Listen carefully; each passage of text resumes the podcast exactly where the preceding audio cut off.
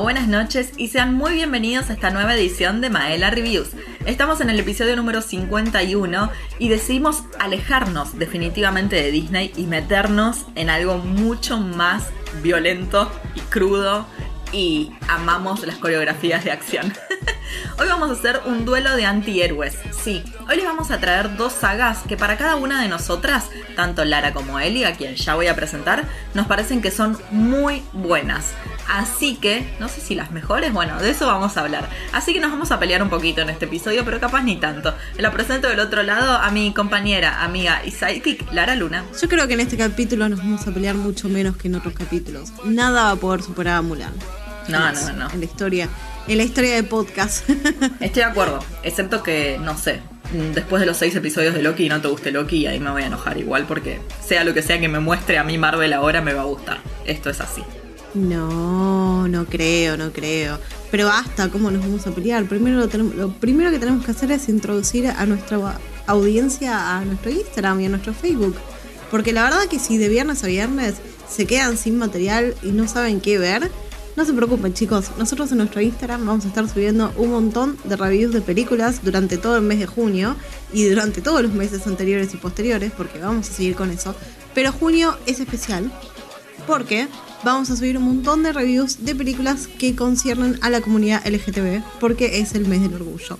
Así que si no saben qué ver y nunca encontraron buenas películas de esta temática, no se preocupen. Exactamente, sí, la verdad es que hay muchísimo material, más del que uno se imagina, sobre películas o series LGTBQ, así que la verdad estamos contentas de poder darle ese espacio.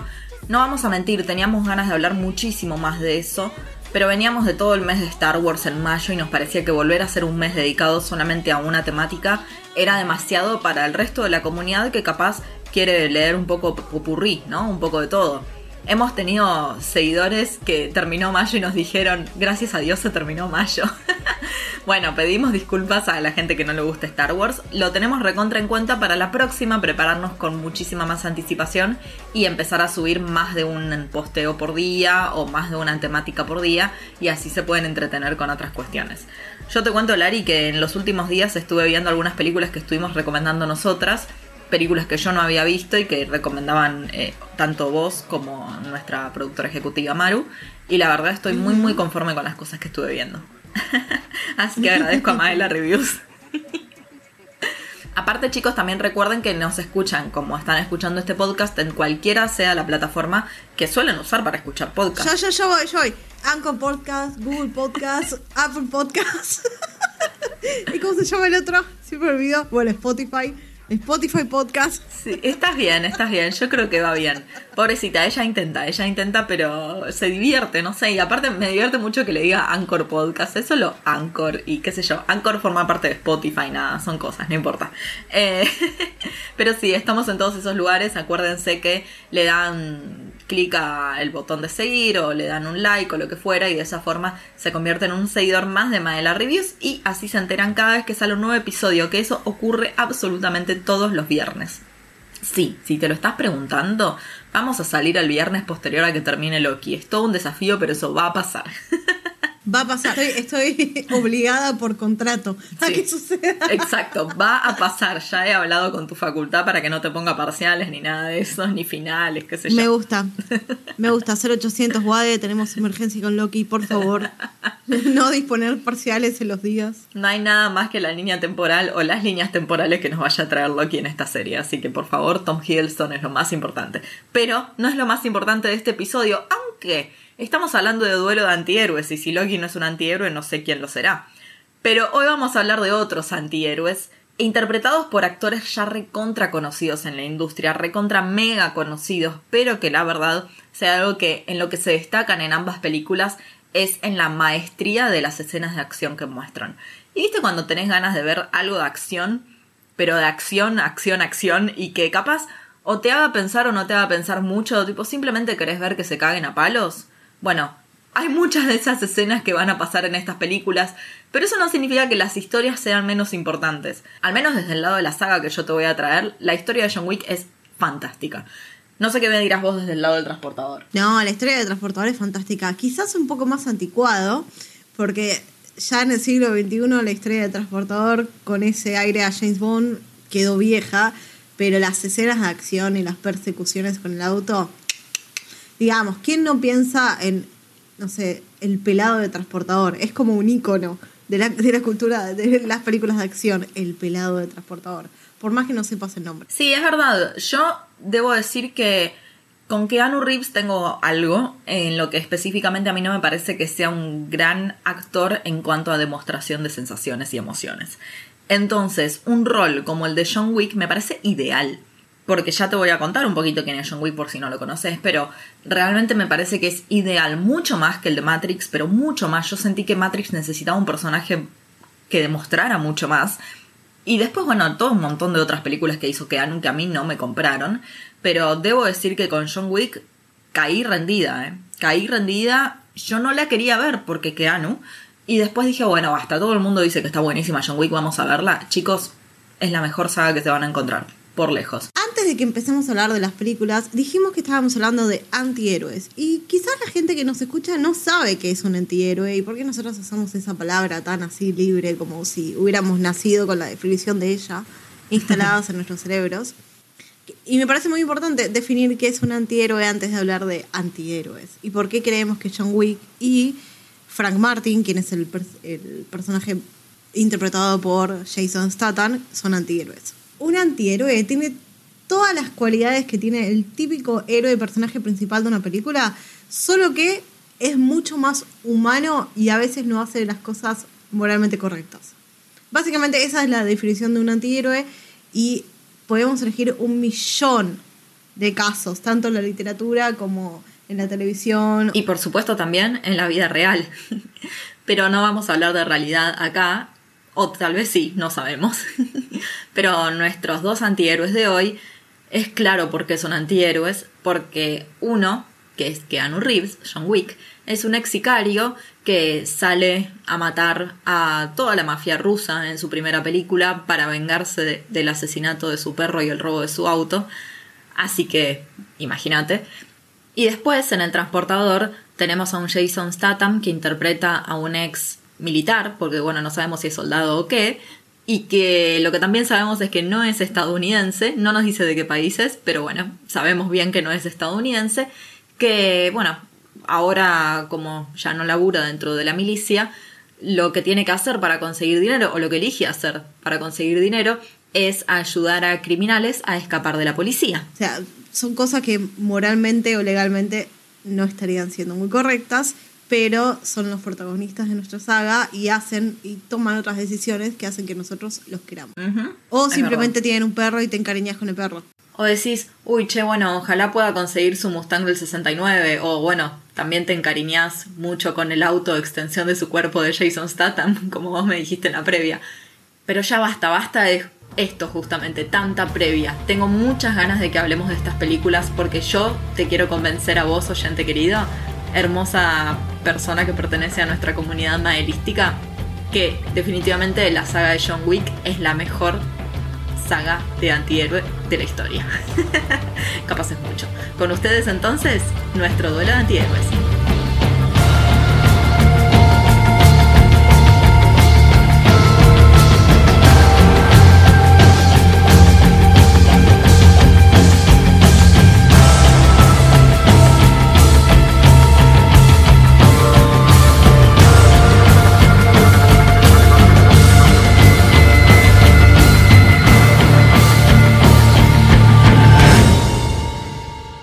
Verdad es que es una saga que la rompe toda en momentos de acción. Es una saga que funciona en todos los niveles cuando vos buscas escenas de acción que tengan una, una perfecta coreografía. Vas a encontrar también una historia que está repiola. Digo, acá no vas a ver a un sicario queriéndose vengar. Vas a ver una organización de sicarios a la que John Wick pertenecía y que, bueno, después vuelve a ser parte. Y mm, eso es lo que más me atrae a mí de esta saga. No solamente toda la acción misma que vemos de parte de John Wick, sino toda la organización detrás y cómo funciona absolutamente todo. Y bueno, John Wick es una leyenda dentro de esta organización. Así que en la saga en general lo vamos a ver a él queriendo, primero queriendo vivir su vida fuera de, este mundo. y que no se lo dejan, no se lo permiten. Es como que tampoco él puede contra eso, ¿no? Bueno, en la primera película, un ruso que es parte de la mafia rusa, sin saber que él es John Wick, porque él está retirado y él es un pendejo y no sabía que era John Wick, va y le roba el auto y le mata el perro, le rompe la casa, le rompe la cara a John Wick, un desastre. Entonces ahí este pibe se equivoca por todos lados, lo trae de vuelta a John Wick y qué sé yo, capaz el resto del mundo no reaccionaría de esa forma. Pero él es un ex sicario. Entonces, al momento que este tipo le saca todo lo importante de su vida, que era la perra que le dejó su esposa que había muerto, y su Ford Mustang del 69, que también es sagrado para él, bueno, el tipo va a salir a buscar venganza. Y toda la primera película va a ser de John Wick vengándose de esta mafia rusa y de y como códigos bien claros, tipo no mates a los míos porque yo me enojo y te mato y te salgo a matar a vos y a todos los que te protegen a vos. Entonces, bueno, vamos a ver que pasa mucho eso en esta saga, especialmente en esta primera película, en donde también vemos a esta organización desde sus cimientos, o sea, vamos a conocer al Hotel Continental, que es una cadena de hoteles gerenciadas por Winston, quien eh, tiene una sola regla, que es dentro de los territorios del hotel no se puede matar, son hoteles para los sicarios que ellos pagan con monedas de oro, que son monedas de oro que están como que demuestran que ellos son parte de la organización de sicarios, digamos. Y un montón de cosas que van pasando que te das cuenta que es todo armado para que los sicarios puedan hacer su trabajo, ¿no? De forma fácil. El armamento, los contactos, eh, la vestimenta. John Wick desde la segunda película tiene un traje, él siempre está en traje. El traje que usa en la segunda película y de ahí en, adelante es un traje antibalas, por ejemplo. Hmm. Son un montón de cosas que les van sirviendo a ellos y después ya en la segunda película nos vamos a meter un poco más en esta organización, vamos a conocer lo que es tipo la central de comunicaciones a la onda telefonista de los 50, que van publicando y avisando a todos los sicarios cuál es el precio de la cabeza de las distintas personas que tienen que ir a matar es realmente es muy tremendo. Es aparte un lugar gigantesco y vos ves lo bien organizado que está. Bueno, a John Wick le van a poner un precio en la cabeza en todas las películas. Pero cuando lleguemos a la tercera película nos vamos a dar cuenta que no se trata de pequeñas mafias que no son tan pequeñas como la rusa en la primera y en la segunda él va a tratar con los italianos. En esta tercera película él ya se mete con la mesa alta de esta organización.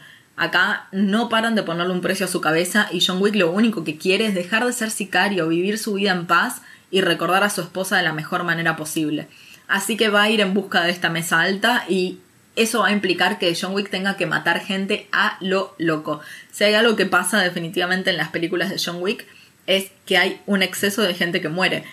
A ver, te puede gustar o no te puede gustar. A mí la verdad es que me parece hasta necesario en estas películas y no es que lo doy de baja ni nada, pero en las películas de John Wick, en total de la saga vas a ver a más de 200 cuerpos caer. Eso es tremendo. Tiene más muerte que Fred y Jason juntos. ¿Lo pensaste así? Seguramente, seguramente sí, ¿eh? No, no, no. Tiene más muerte, ya lo busqué. es que, bueno, pensá que en las dos primeras películas, al enfrentarse con mafias, hay muchísima gente que defiende a las mafias, entonces tiene sentido que se cargue a todos. Él realmente siempre va con nombres en la cabeza. Él no quiere matar a todo el mundo, pero si lo quieren matar, que es lo que pasa en absolutamente las tres películas, bueno, él se va a tener que defender. Y la única forma de que no lo mate un sicario es matando el primero.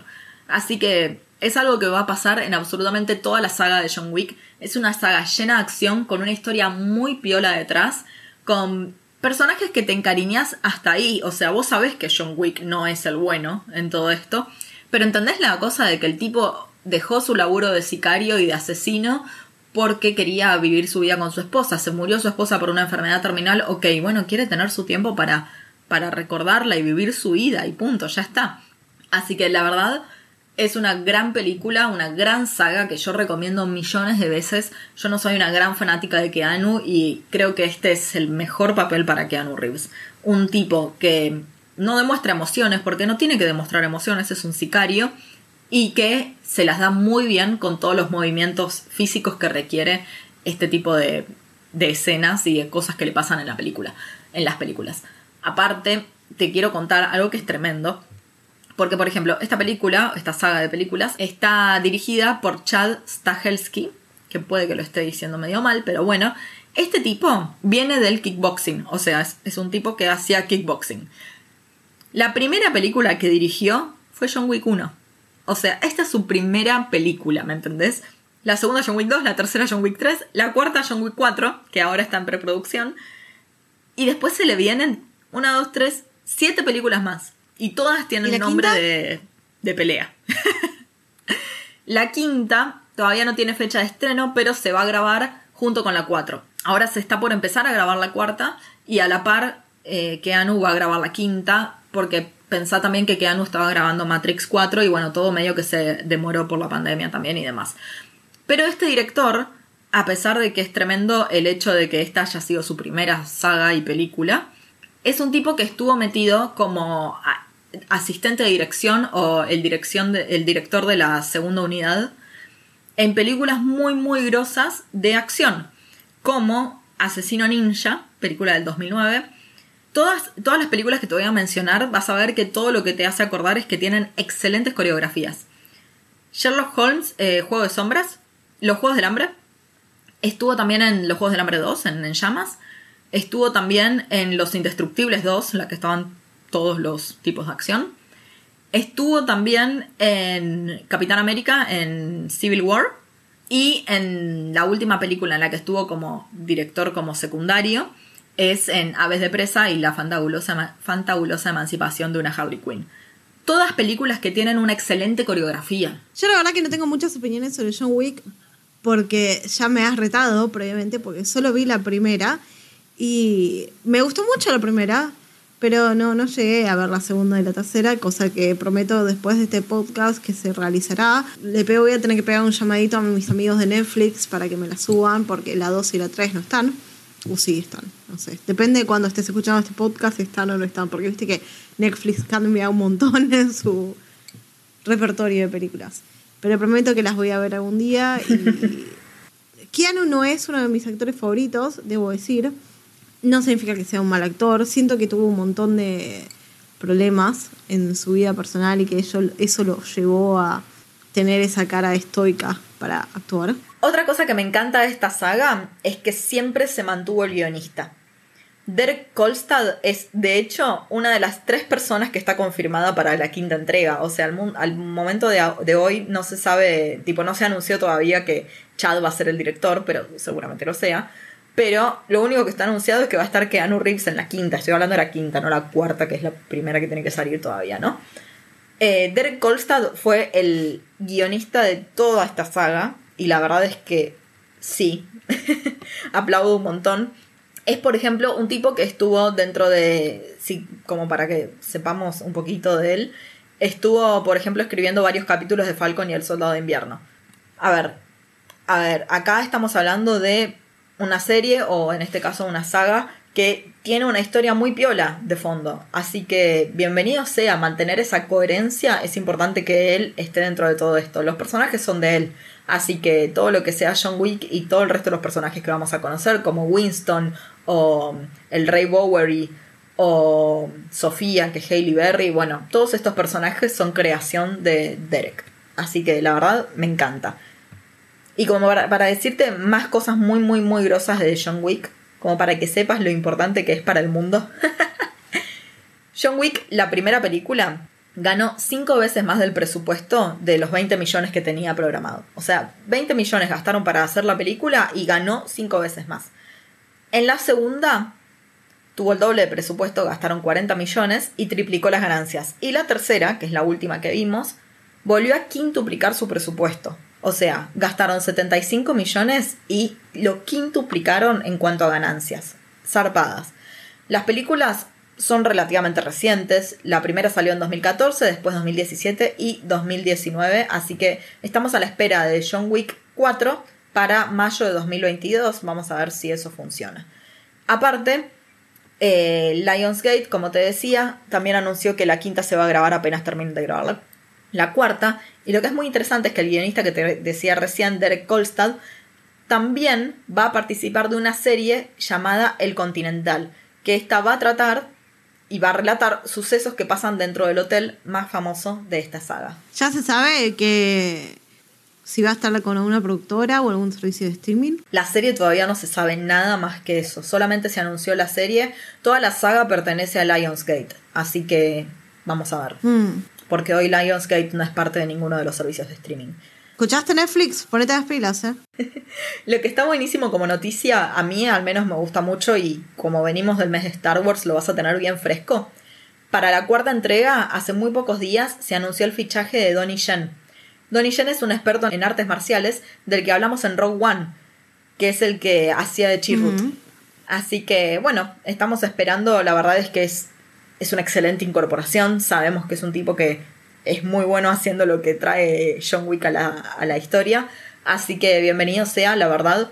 Yo estoy esperando un montón esta película porque aparte acá ya no hablamos de mafias ya sea de Rusia o de Italia, no, acá nos la vamos a ver con el alto mando, con la mesa alta de todo este crimen organizado y cómo John Wick se les va a decir tipo no se metan conmigo ni con mis amigos. Me encanta, me encanta porque tipo todos los trabajadores y lacayos se van a poner en contra de ellos y me parece que va a estar muy, muy bueno. Ese tipo de episodios siempre son muy interesantes cuando tienen una, una especie de parte medio monólogo entre nosotras y quizás para el que lo escucha no es tan interesante como para mí, pero yo veo tus caras mientras estás relatando todo lo que va sucediendo en las películas y es bastante divertido de ver, debo decir. Lo que también es divertido de ver, y es una cara muy divertida de ver, es la cara de Jason Statham en el transportador. Por Dios, escuchamos un montón de Keanu y su cara estoica, como dije previamente, y no te puedes imaginar lo que es el look de Jason Statham en los 2000 cuando salió esta película. Vos hablabas hace un ratito de que las películas de John Wick son relativamente nuevas, que es verdad, porque la más vieja es de 2014, tiene solo 7 añitos. Sin embargo, la primera película de Transportador, que salió allá por el 2002, está por cumplir los 20 años dentro de poco. Así que imagínate que hay una diferencia de sagas gigantes. Tiene un montón de cosas en común y hay un montón de cosas que no tienen en común. Por ejemplo, que las de Transportador no tienen la misma continuidad que tienen las de John Wick. Yo creo que las de John Wick las puedes ver seguidas, una tras de la otra, y tienen esa misma línea temporal. Sí. Que con el Transportador no pasaba, porque en ese momento no estaban tan a full el tema de las sagas y son más películas que se la bancan por sí solas, son standalone podés verlas completamente separadas una de la otra y no necesitas haber visto la anterior para entenderlas. Son películas muy similares al estilo de película de Rápido y Furioso, que es un estilo de película que me gusta un montón a mí. Sin embargo, cuando tuve que hacer el rewatch para grabar este episodio, debo admitir que, que eh, quedaron viejas.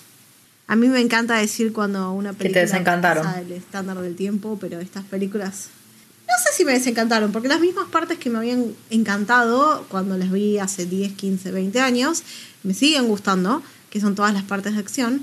Pero el resto de la película medio como que eh, cayó, decayó. No sé cómo explicarlo.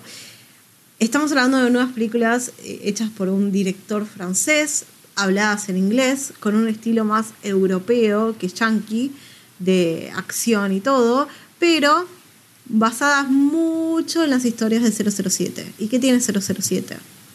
Tiene a este protagonista misterioso, galán, que de no muchas palabras y siempre tiene el detalle de las mujeres Bond.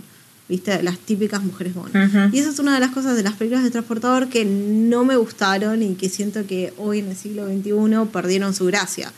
Que, tipo, en una película de una hora y media, al minuto 60 tengas siempre el momento en el que el galán y la chica hacen el amor, porque y tipo está la, típica toma que se empiezan a sacar la ropa y la cámara se va para un costado o enfoca un fuego, otra cosa, ¿viste? Muy de, de película de los 80 y los 90, que eso quedó muy atrás. Sin embargo, nada, Chicos, las películas de transportador son buenísimas para mirar un domingo cuando no tenés nada más que hacer y tenés ganas de mirar algo que no te haga pensar. Además de que Jason Statham es muy carismático y vende. Básicamente la historia de Transportador es muy simple. Es un ex inteligencia militar de algún tipo de servicio que no te dicen de dónde, porque nunca te aclaran si es de Estados Unidos, si es de un país de Europa, si es, de, si es de algún lado. Es más, el protagonista usa un acento bastante neutro que podría haber sido de Estados Unidos o podría haber crecido en otro país y aprendido el idioma. Nunca te, aclaran esa situación. La primera película sucede en Francia, la segunda sucede en Miami y la tercera vuelve a Francia. Sin embargo, no están relacionadas. El único personaje principal que se repite en todas las películas, además de Jason Statham es un policía francés con el que se amiga en la primera película y vuelve a aparecer en la segunda y la tercera, que al principio en la primera película está medio atrás del personaje de Frank Martin, tratando de adivinar qué es lo que le pasa, pero después se hacen amigos y vuelve a aparecer en la segunda y en la tercera ayudarle y darle una mano a los casos, entre muchas comillas, que está viviendo. Pero basta, hablemos de Frank Martin. Frank Martin, nuestro querido y amado Jason Statham, es el personaje principal. Eh, su trabajo en estas películas es transportar. Él es el transportador. En su amado BMW de no sé qué año, como dije al principio del podcast, porque no sé mucho de autos, pero lo que hace es transportar gente o paquetes por un precio. Tiene reglas que siempre debe seguir y es muy metódico y ordenado con sus trabajos, además de tener un increíble control del auto que maneja. Es más, la introducción del personaje es buenísima y es una de las mejores introducciones de personaje que he visto en los últimos años. Es él eh, esperando a unos chorros que salen del banco, que los tienen que transportar hacia, algún lado por un precio.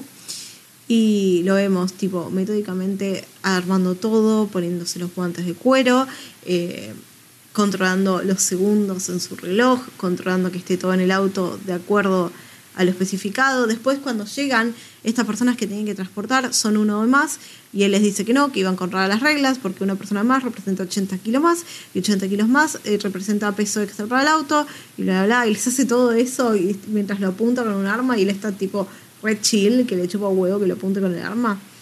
Bueno, básicamente un chorro le dispara a otros chorros, lo sacan a uno del auto y tipo así comienza la primera escena de persecución de la película que está también re bien planteada. Eh, es uno de los momentos que te das cuenta que no es una película yankee porque las calles parecen calles, no sets. y básicamente nada, logra llegar, llevar a los chorros hasta ese lugar y después se va y se pone a limpiar su coche de, tipo con delicadeza, con amor. Su coche es una de sus cosas más importantes. Lo llaman para otra misión, transportar una, valija de 50 kilos, de un metro 50 por un metro aproximadamente, lo tiene que llevar a otra calle. Cuando está llevando, se da cuenta que la valija se mueve. Y al principio no hace nada, porque recordemos, antihéroe. Pero después se detiene, le compra algo de tomar a la cosa que se mueve dentro de la valija, resulta ser una mujer. Por un segundo vemos una posibilidad de que le ayude, pero no, no, no le ayuda, va y lleva, entrega el paquete. Cuando entrega el paquete, le dan otro paquete para distribuir o llevar a algún lado, y este lo hace, pero cuando para en un momento a tomar algo y comer algo, el auto explota por el nuevo paquete que le habían dado. Y ahí se arma toda la, se arma toda la quilombo, vuelve a donde dejó la minas y empieza a cagar a palos a todos, pero no matar a nadie. Este no mata, solo dispara rodillas y hombros y eso, cosas dolorosas, pero no mata y eh, se roba un auto de este lugar de donde habían querido asesinarlo y en el auto está escondido la mina que estaba antes en el paquete y empieza todo el quilombo de la primera película donde después descubren que en realidad la mina estaba tratando de evitar que secuestren un montón de personas de procedencia china para hacer trata de personas y esclavitud y eso y esto es un tema complicado para una, película de acción en donde lo único que queremos ver es a Jason Statham saltar de un fuego y escapar de las cosas. bueno, la primera película termina con el policía este francés ayudando a Jason y a la minita a rescatar a toda la gente que estaba atrapada en un barco que iba a ser vendida para hacer esclavitud, trata humana. Y todo termina re bien, re piola y se hacen amiguitos. Obviamente en el medio de la película se, se enamora, entre comillas, empiezan una relación con esta personaje que habían rescatado, pero cuando empieza la segunda no existe más. Además, la storyline de la primera no existe más. Están trabajando en Miami y su trabajo es transportar a ser el chofer de una familia millonaria de Miami y todos los días pasa a buscar al hijo de esta familia millonaria al colegio, le enseña a este chico la regla del auto en el que trabaja él, que siempre es saludar, siempre respetar el auto, que el auto te va a respetar a vos si lo respetás, siempre tener todo limpio, etcétera. Bueno, la verdad es que agarra onda con el, con el crío y en un momento lo secuestran a este pequeño crío y eh, se pone todo como el orto porque ya le había agarrado onda y ya le caía bien. Y entonces lo que lo habían secuestrado solo lo querían secuestrar para tener plata de, el padre, que era así como multimillonario, y además porque querían probar una especie de droga virus letal. Esta película tiene un aire, aire a Misión Imposible, lo cual Mm. no, no me sorprende porque estamos en el 2005. Básicamente las películas se copiaban una de la otra mediante iban saliendo cartilla. Pero es la más divertida de todas y tiene un montón, un montón de escenas muy divertidas y muy bien armadas. Y tiene un montón de escenas donde ah, está Jason está tan rodeado de un montón de malos y lo vienen a atacar de a uno. Pero tipo, nunca voy a entender por qué no pueden buscar otra forma de hacerlo en las películas de acción que se le tiren de a cinco por lo menos y que se lo saquen encima. Siempre de a uno. Otra vez aparece eh, nuestro amigo el policía francés que de repente va a Miami a visitarlo a Frank. ¿Por qué? No hay por qué.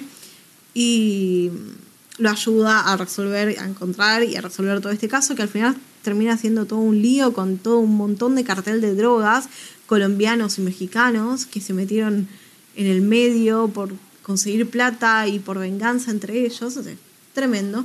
Pero, gracias a la ayuda de su amigo francés, no solo rescatan al chico de la familia millonaria, sino que dan de baja estos carteles. ¿Todo muy real? Sí. Esta es la más divertida de todas, porque es la, que más escenas de acción tiene. Y como ya tenían un poquito más de presupuesto y más idea después de la primera, está muy bien coreografiado y muy bien armado, armado todo. Pero, después, no tuvieron tanta suerte con la tercera. La tercera no fue la, la la tercera no fue la vencida. La tercera no fue la vencida, sino que fue la caída de esta saga. Eh, en la tercera película vuelve a las andanzas de la primera, como si la segunda no hubiera existido. Volvemos otra vez a Francia y él se está dedicando exactamente a lo mismo que hacía antes, transportar cosas. Y más o menos le sale todo bien. Tiene una vida, o sea, no, legal ni moral, pero más o menos encaminada. Sigue juntándose con su amigo francés. Es más, la, la película empieza con ellos pescando en el medio de, de un laguito de Francia, todo hermoso, toda una vista re linda. Cuando lo llaman a detective y le cuentan que eh, salió todo mal con un transporte, qué sé yo. Después Frank recuerda que como no había querido tomar un trabajo, se lo había pasado a un contacto de él y tipo era el contacto de él el que había tenido todo el quilombo con el trabajo habiendo salido mal porque se había metido con gente que no se tenía que meter. Entonces viene el malo más malo de la saga y le dice, mira Frank, yo necesito que me transportes esto o me transportes eso. Y Frank dice, no, mira Gil, yo ya me retiré, yo solo hago cosas básicas o que la verdad que no sean tan malas porque tipo problemas morales, viste, no da que un héroe haga esto en esta instancia. Y el malo más malo le dice, no, ¿sabes qué? Bueno, no querés trabajar, no trabajes. Lo intentan de asesinar varias veces, obviamente no lo pueden asesinar porque es el protagonista de la película, pero en un momento lo secuestran, le atan una bomba a la muñeca que explota si se aleja a más de 22 metros del auto y lo obligan a transportar a una mujer hasta otra parte de Europa. El problema es el siguiente. Obviamente esta eh, mujer termina siendo de interés romántico, pero más allá de eso, es la hija de un diputado de un país con el que están haciendo un trato re importante que tiene que ver con armas y drogas y eso. Viste que la película no, no explica mucho de esas cosas, solo te dicen que es importante. Claro. Y que tienen que proteger a esta, tienen que proteger y transportar a esta hija, pero la tienen que proteger de los malos, de los más más malos, y encontrar una forma de devolverla con su familia, con su responsable legal, sin que le salga todo mal. Y aparte la piba es un desastre, eh, así como que hace... Es un desastre del tipo, tipo drogas, alcohol, fiestera. En un momento no puede ir al, ir al baño y hace pis en el medio de un pasillo de una tipo gasolinería, nada, un desastre. Obviamente se enamoran, entre comillas, eh, tienen su momento de contacto sexual que empieza en el auto, porque no se pueden alejar del auto, no pueden alejarse más de 22 horas del auto. Pero en un momento eh, llegan a, a un lugar donde tienen que entregar a la mina, el, transportador Frank le dice que está todo bien, que se vaya con ellos. Y lo que hacen el malo es empujarlo al transportador con el auto directo al agua y se van, porque dice, si se aleja del auto, se muere porque explota bomba. Si se queda en el auto, se muere porque se ahoga. No, no hay forma que tipo viva, entonces se van. Y lo que hace Frank mientras está ahogando en el auto es llamar a su amigo policía que le vengas a ayudar y después le saca el aire a las gomas y sobrevive respirando el aire de las gomas. Yo entiendo que es una película de acción. Yo lo entiendo, pero ese, ese aire no es oxígeno. No, sé si- no estoy segura que, No. qué tan consumible es.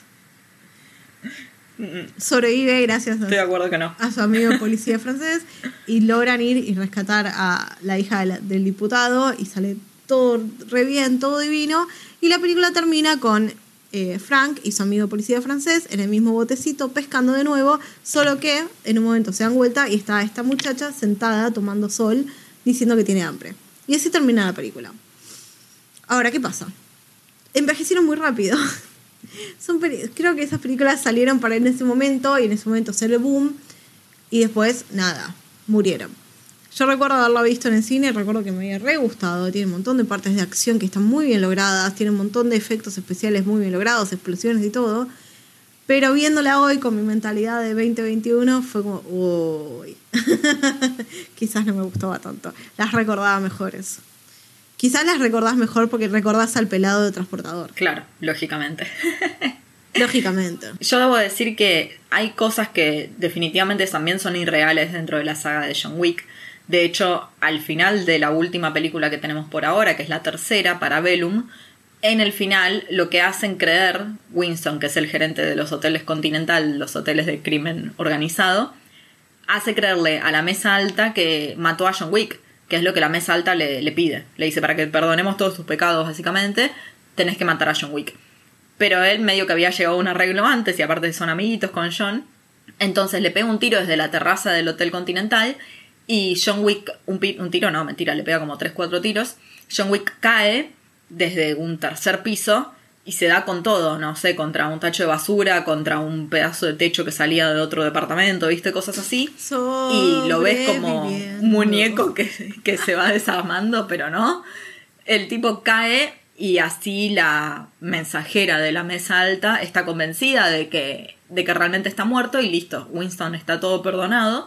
Pero ahí lo vemos al que hacía de Pimento en Brooklyn Nine-Nine.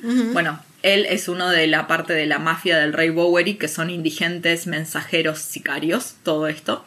Eh, y lo levanta con su carrito de supermercado lleno de volucosas y lo mete a John Wick ahí.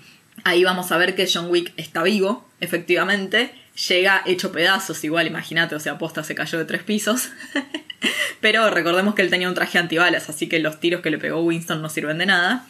Y cae a los pies de Ray Bowery, que es este tipo recontra grosso, que está hecho mierda porque también la mesa alta lo quiso matar, y le dice, John, ahora sí estás enojado. Y John desde el piso todo ensangrentado le dice, sí. Así que es evidente que ellos van a ir en contra del alto mando ahora, tanto ambos dos, porque tanto John Wick como el Ray Bowery supuestamente están muertos para el alto mando y Winston está de su lado ahora, pero mentira, están todos en contra del alto mando, entonces yo creo que, que genera algo muy piola. O sea, la verdad es que lo que más me intriga de todo esto es esto que te muestran, este submundo en donde absolutamente todos son sicarios, hasta el que está por la plaza paseando al perro, todos absolutamente son sicarios. Entonces, genera otro tipo de, qué sé yo, es como que uno va caminando por la calle. Yo me pregunto, si yo me encuentro con un hotel continental y me quiero quedar, hospedar ahí, ¿qué me van a decir? ¿No? ¿Este es solo para sicarios? O sea, no sé, me generan un montón de preguntas. Te van a decir que no tienen lugar. Ah, está bien. Te estás complicando mucho. Es verdad que igual todas las películas de acción siempre tienen un dejo de irrealidad, ¿no? O Por sea, supuesto. Así como Jason Statham sobrevivió con el oxígeno de las cubiertas. No, por supuesto. Obviamente estamos hablando del género que nos trajo a Vin Diesel saltando de un helicóptero a un tanque. O sea, nada, igual Sí, que qué sí, genial sí. esa escena del tanque. Por Dios, qué buena. Yo debo decir que si me tengo que poner a pensar en escenas de John Wick, te digo, en la primera película mata a un montón de tipos de la mafia rusa desde, lo- desde un auto, porque no es su auto, su auto todavía no lo recuperó a todo esto. Eso tiene que pasar en la cuarta. mata un montón de tipos sin bajarse el auto en ningún momento. En la tercera hace lo mismo desde una moto.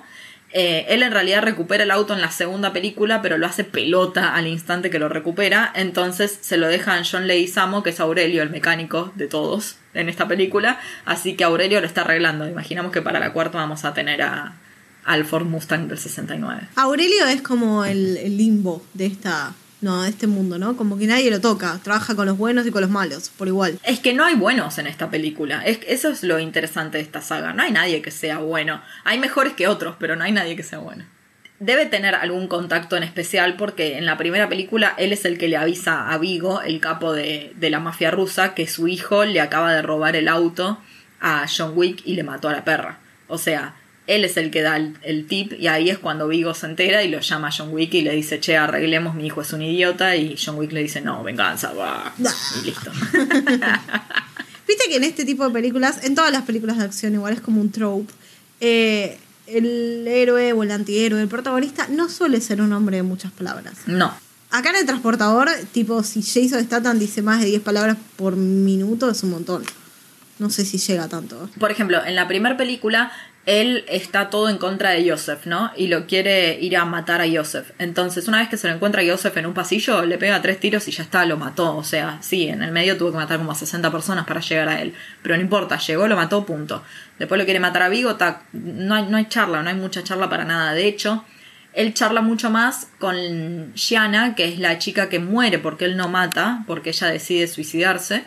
Habla mucho más con ella, ella como, ella habla en realidad, él no habla tanto y después sí habla con, con los que claramente son sus amigos, ¿no? Con Winston habla mucho y con Sofía, que es Hailey Berry, quien es la sicaria gerenta del Hotel Continental de Marruecos, con ella también habla bastante. Pero creo que con ellas tienen esta conexión de que tienen perros. Entonces les gustan los perros. Básicamente para cerrar un poquito te cuento que en el transportador en el 2015 trataron de revivir la saga con otro actor que no era Jason Statham. Eso ya estaba destinado a fallar. Porque si vas a traer una saga que se identifica por el protagonista y el actor, que traigas a otro es una idea terrible desde, desde ya, te lo digo. Obviamente la versión de 2015 de Transportador falló mal. Se hizo una serie, falló también por la falta de Jason Statham. Y por ahora la saga está ahí muerta, quizás algún día sea revivida cuando encuentren, cuando puedan traer de nuevo al director del original y a Jason Statham y hagan más películas, capaz un poquito más actualizadas y menos 2000. De esta forma cerramos nuestro duelo de antihéroes en donde las dos le encontramos cosas muy piolas a nuestras sagas y por supuesto a nuestros protagonistas, tanto a Keanu Reeves como a Jason Statham. Así que la verdad, a ver, son dos sagas que son muy buenas. Yo recomiendo personalmente John Wick, me parece increíble y aparte el saber que se vienen más cosas todavía me parece fantástico y que siempre mantenga al mismo escritor, al mismo director, que sepan cómo contar las cosas. La verdad es que John Wick es una película que la han homenajeado un montón de veces desde que salió y es una película re reciente. Ya si, por ejemplo, pensamos en Falcon and the Winter Soldier, ahí hubo un episodio que, bueno, estuvo escrito por el mismo escritor, guionista, así que ahí es cuando lo vimos mucho más homenajeado, pero en un montón de lugares está apareciendo esto de que ahora empiezan a sonar los celulares y te empieza a perseguir la gente a lo loco. Así que me parece que en ese sentido está muy bien y recomiendo ampliamente que vean John Wick. Yo recomiendo ampliamente que vean El Transportador si tienen ganas de mirar una película que, no le, que tenga mucha acción y no les haga pensar.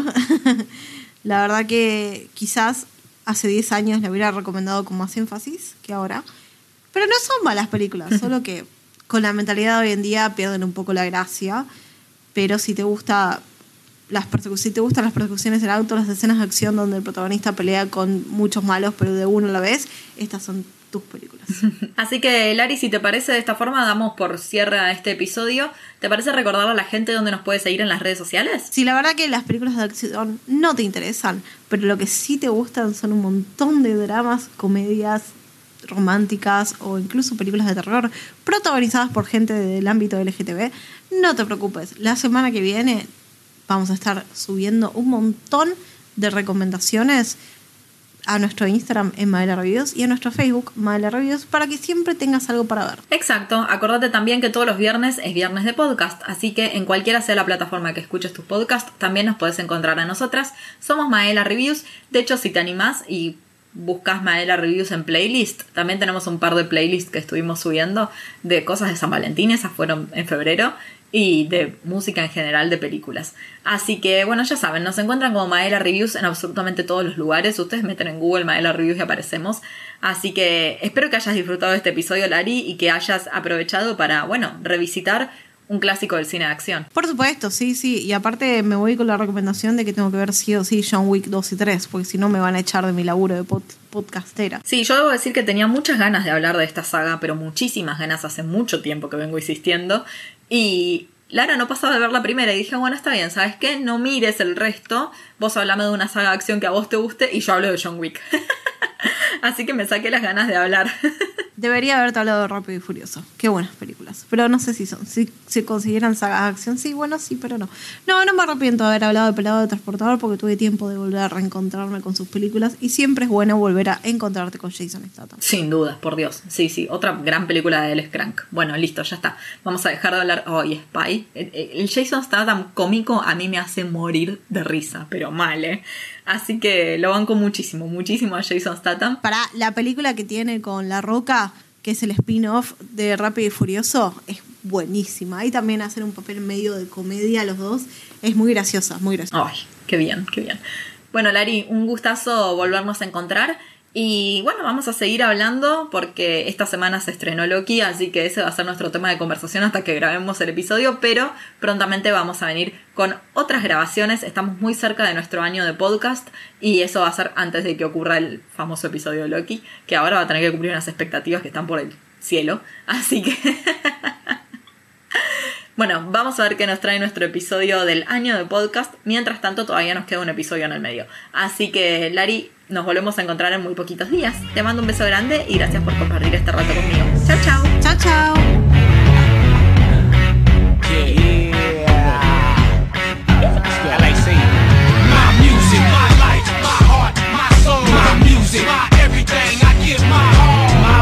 my daughter, my love, my dream, my mother, my father, my brother, camp, my squad, my house, my car, my boat, my shoes, my pants, my shirt, my coat, my sugar, my cream, my butter, my toast, my